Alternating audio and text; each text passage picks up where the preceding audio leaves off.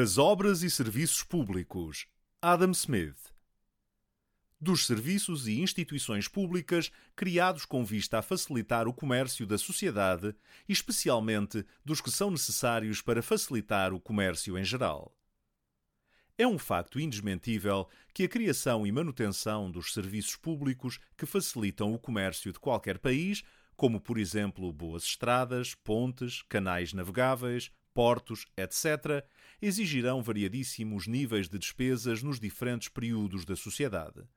As despesas com a criação e manutenção das estradas públicas de qualquer país aumentarão, evidentemente, com a produção anual desse país ou com a quantidade e peso dos bens que será necessário transportar por essas estradas. A resistência de uma ponte deve adequar-se ao número e peso das cargas que provavelmente por ela passarão. A profundidade e volume de água de um canal navegável terá de ser proporcional ao número e tonelagem das barcaças que eventualmente transportarão bens ao longo desse canal. O tamanho de um porto ao número dos barcos que provavelmente aí se abrigarão. Não parece ser necessário que as despesas desses serviços públicos sejam custeadas por conta do rédito público, como é normalmente chamado, cuja recolha e aplicação cabem, na maioria dos países, ao Poder Executivo. A maior parte dessas obras públicas poderão facilmente ser administradas de modo a fornecerem um rédito suficiente para o custeamento da sua própria despesa, sem acarretarem qualquer encargo para o rédito geral da sociedade. Uma estrada, uma ponte, um canal navegável, por exemplo, podem muitas vezes ser construídos e mantidos por uma pequena taxa sobre os transportes neles efetuados um porto por uma taxa portuária moderada sobre a tonelagem dos barcos que aí carregam e descarregam. A taxa sobre a cunhagem, outra instituição que facilita o comércio, em muitos países não só custeia a sua própria despesa, como ainda fornece um pequeno rendimento ou senhoriagem ao soberano. Os Correios, uma outra instituição com o mesmo objetivo, para além de custear as suas despesas, fornecem quase todos os países um rédito muito considerável ao soberano. Quando os transportes que passam por uma estrada ou ponte e as barcaças que navegam num canal pagam uma taxa proporcional ao seu peso ou tonelagem, pagam pela manutenção dessas obras públicas exatamente na proporção do uso e desgaste que nelas ocasionam. Dificilmente se conseguirá imaginar uma maneira mais equitativa para a manutenção desses serviços. Este imposto ou taxa, embora seja inicialmente pago pelo transportador, é, em última instância, pago pelo consumidor, sendo sempre incluído no preço dos bens.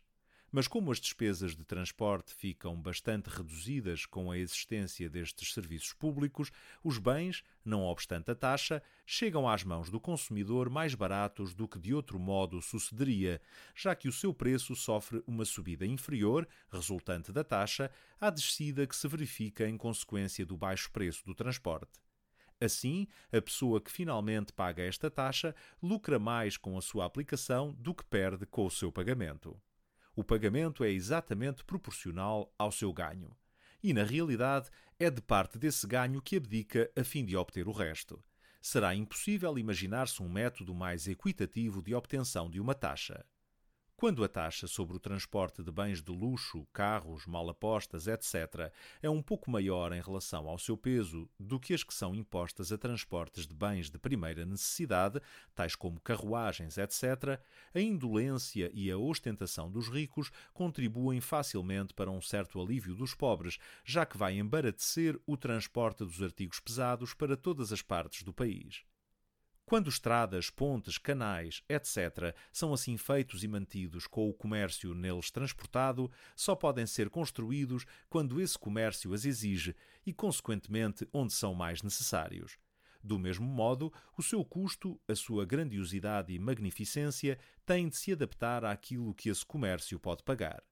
Assim, têm de ser feitos de acordo com isso. Uma grande estrada não poderá ser construída numa região desértica com pouco ou nenhum comércio, ou então porque, por acaso, conduz à mansão do administrador da província ou à de um qualquer grande senhor que o administrador acha por bem bajular.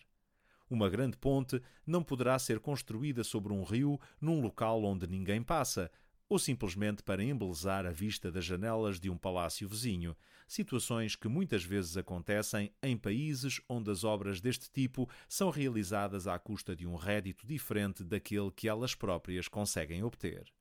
Em diferentes zonas da Europa, a taxa para passar pelas comportas de um canal é propriedade de pessoas privadas, cujos interesses, privados, as obrigam a manter o canal. Se não se conservar em estado razoável, a navegação cessa necessariamente e com ela todo o lucro obtido com as taxas. Se estas fossem administradas por comissários régios, que nesse caso não teriam quaisquer interesses nelas, estes estariam menos atentos à manutenção das obras que as produziam. O canal de Languedoc custou ao rei de França e à província para cima de 13 milhões de libras, o que, a 28 libras a prata, valor da moeda francesa no fim do século passado, atingia para cima de 900 mil libras esterlinas. Quando essa grandiosa obra terminou, considerou-se que a maneira mais conveniente de a manter sempre em condições era oferecer as taxas ao engenheiro Riquet, que havia projetado e dirigido a obra. Essas taxas representam atualmente uma enorme maquia para os diferentes ramos da família desse senhor, que consequentemente têm um grau de interesse em conservar a obra. Mas se essas taxas fossem entregues a comissários régios, que não teriam qualquer interesse especial, talvez tivessem sido gastas em despesas desnecessárias e supérfluas, ao mesmo tempo que as partes essenciais da obra cairiam em ruína. As taxas de conservação de uma estrada não podem, sem qualquer segurança, ser propriedade de pessoas privadas. Uma estrada, mesmo quando totalmente desprezada, não se torna totalmente intransitável, embora com um canal isso aconteça. Assim, os detentores das taxas sobre uma estrada podem negligenciar totalmente a sua reparação e continuarem, contudo, a cobrar quase as mesmas taxas. Consequentemente, será melhor que essas taxas relativas à conservação dessas obras sejam confiadas à administração ou comissários. Na Grã-Bretanha, os abusos cometidos pelos administradores na administração dessas taxas foram, em muitos casos, justamente criticados afirmava-se que, em muitos portos, o dinheiro cobrado era superior ao dobro do dinheiro necessário para se realizar, da maneira mais completa, a obra que era muitas vezes realizada de um modo muito descuidado e, por vezes, nem sequer realizada. Deve dizer-se que o sistema de conservação das estradas a partir de taxas deste tipo não é muito antigo. Portanto, não nos devemos admirar por ainda não ter atingido o grau de perfeição que parece poder atingir. Se muitas vezes se nomeiam administradores mesquinhos e incompetentes, e se ainda não foram criadas comissões de inspeção adequadas para fiscalizarem a sua conduta e para reduzirem as taxas ao estritamente suficiente para a execução das obras a realizar, a pouca idade da instituição vem até certo ponto desculpar essas falhas, que em grande parte, graças ao Parlamento, serão gradualmente remediadas no devido tempo. O dinheiro cobrado nos diferentes portos da Grã-Bretanha cederá tanto o necessário para a reparação das estradas que as economias, com o devido cuidado aí obtidas, têm sido consideradas, mesmo por alguns ministros, como uma grande fonte de receitas que podia, em qualquer altura, ser aplicada às necessidades do Estado tem-se afirmado que o governo, tomando nas suas mãos a administração dos portos e empregando soldados que trabalhariam por um pequeno aumento do seu pré, seria capaz de manter as estradas em bom estado com muito menos custo do que os administradores, que só podem empregar trabalhadores cuja subsistência depende inteiramente dos seus salários. Poder-se-ia assim obter uma grande receita, talvez de meio milhão, sem sobrecarregar novamente o povo, e as estradas poderiam contribuir para a despesa geral do Estado, tal como acontece atualmente com os Correios. Que desta maneira se obtivesse uma receita considerável, não duvido, embora não provavelmente tanto como os que elaboraram este plano supunham. Contudo, o próprio plano parece ser passível de várias objeções muito importantes. Em primeiro lugar, se as taxas que são cobradas nas portagens fossem alguma vez consideradas como uma das fontes para responder às necessidades do Estado, seriam certamente aumentadas como seria exigido por essas necessidades. Segundo a política da Grã-Bretanha, portanto, elas aumentariam provavelmente muito depressa. A facilidade com que delas se poderia extrair uma grande receita encorajaria provavelmente a administração a recorrer muito frequentemente a esta fonte.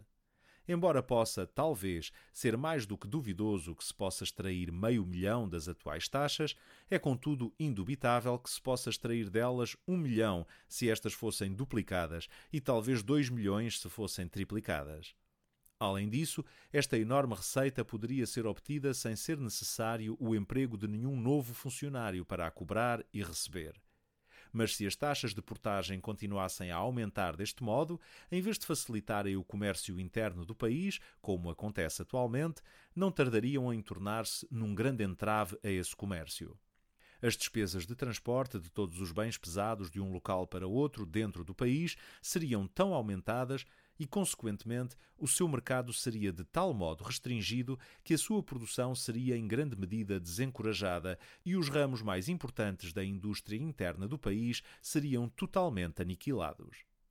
Em segundo lugar, uma taxa sobre os transportes, segundo o seu peso, embora seja uma taxa bastante equitativa quando aplicada com o único propósito de reparação das estradas, é bastante injusta quando aplicada com qualquer outro propósito ou pura e simplesmente para responder às exigências normais do Estado. Quando se aplica com o único propósito acima mencionado, cada transporte deverá pagar mais do que esse uso e desgaste e contribuirá para responder a quaisquer outras exigências do Estado. Mas como a taxa de portagem vai aumentar o preço dos bens segundo o seu peso e não o seu valor, é essencialmente paga pelos consumidores de bens grosseiros e volumosos e não pelos bens finos e leves. Sejam quais forem as razões de Estado a que esta taxa pretenda responder, essas razões seriam totalmente satisfeitas à custa dos pobres e não dos ricos à custa daqueles que se encontram em piores condições para o fazerem e não dos que melhores condições têm para o fazer. Em terceiro lugar, se o governo viesse alguma vez a desprezar a reparação das estradas, seria ainda mais difícil do que o é presentemente forçar a aplicação correta das taxas de portagem. Assim, poder-se-ia extrair do povo uma grande receita sem que nada fosse aplicado no único propósito para o qual uma receita assim obtida devia ser aplicada.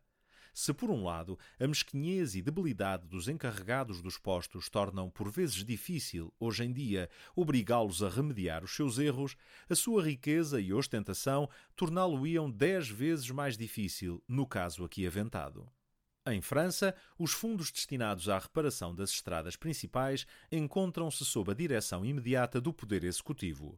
Esses fundos consistem, em parte, num certo número de dias de trabalho que os camponeses são, em várias regiões da Europa, obrigados a fornecer para a reparação dos caminhos, e, em parte, numa porção do rédito geral do Estado que o rei decide poupar de todas as outras despesas. Segundo a antiga lei de França, tal como em muitas outras partes da Europa, o trabalho dos agricultores encontrava-se sob a direção de um magistrado local ou provincial que não estava na dependência direta do Conselho Real. Mas atualmente, tanto o trabalho dos habitantes do campo como qualquer outro fundo que o rei recolha para a reparação das estradas de qualquer província encontram-se totalmente sob a direção do intendente, um funcionário nomeado e exonerado pelo Conselho Real, acatando as suas ordens e em constante contacto com ele. Com a evolução do despotismo, a autoridade do poder executivo vai absorvendo gradualmente a de qualquer outro poder de Estado e assume a direção de todas as fontes de receita destinada a fins públicos. Em França, todavia, as grandes estradas, as que fazem a ligação entre as principais cidades do reino, estão normalmente em bom estado e, em certas províncias, são mesmo superiores à maioria das estradas secundárias, ou seja, a maioria das estradas do país está totalmente desprezada e encontra-se em muitos locais absolutamente intransitável no que respeita a cargas pesadas. Em alguns sítios é mesmo perigoso viajar-se a cavalo e o jumento é o único meio de transporte seguro. O orgulhoso ministro de uma faustosa corte pode muitas vezes ter o prazer em executar uma obra de pompa e magnificência, como por exemplo uma grande estrada, frequentemente apreciada pela alta nobreza e cujo aplauso não só alimenta a sua vaidade, como ainda contribui para manter a sua influência na corte. Mas executar muitas obras pequenas, nas quais nada do que se faz salta aos olhos, nem provoca a mínima admiração de qualquer viajante, e que, em resumo, nada possuem de especial que as recomende, a não ser a sua extrema utilidade, é algo que surge sempre como demasiado mesquinho e insignificante para merecer a atenção de um magistrado superior. Por consequência, numa administração deste género, estas obras são quase sempre totalmente descuradas. Mesmo aquelas obras públicas que, em virtude da sua natureza, não rendem o suficiente para a sua manutenção, mas cuja utilidade se limita a um determinado distrito ou lugar, são sempre melhor mantidas por uma receita local ou provincial ou sob a direção de uma administração local ou provincial do que pela Receita Geral do Estado, cuja direção compete sempre ao Poder Executivo. Se as ruas de Londres tivessem de ser iluminadas e pavimentadas à custa do tesouro, haveria qualquer probabilidade de elas estarem tão bem iluminadas e pavimentadas como atualmente estão, ou mesmo com tão pouca despesa?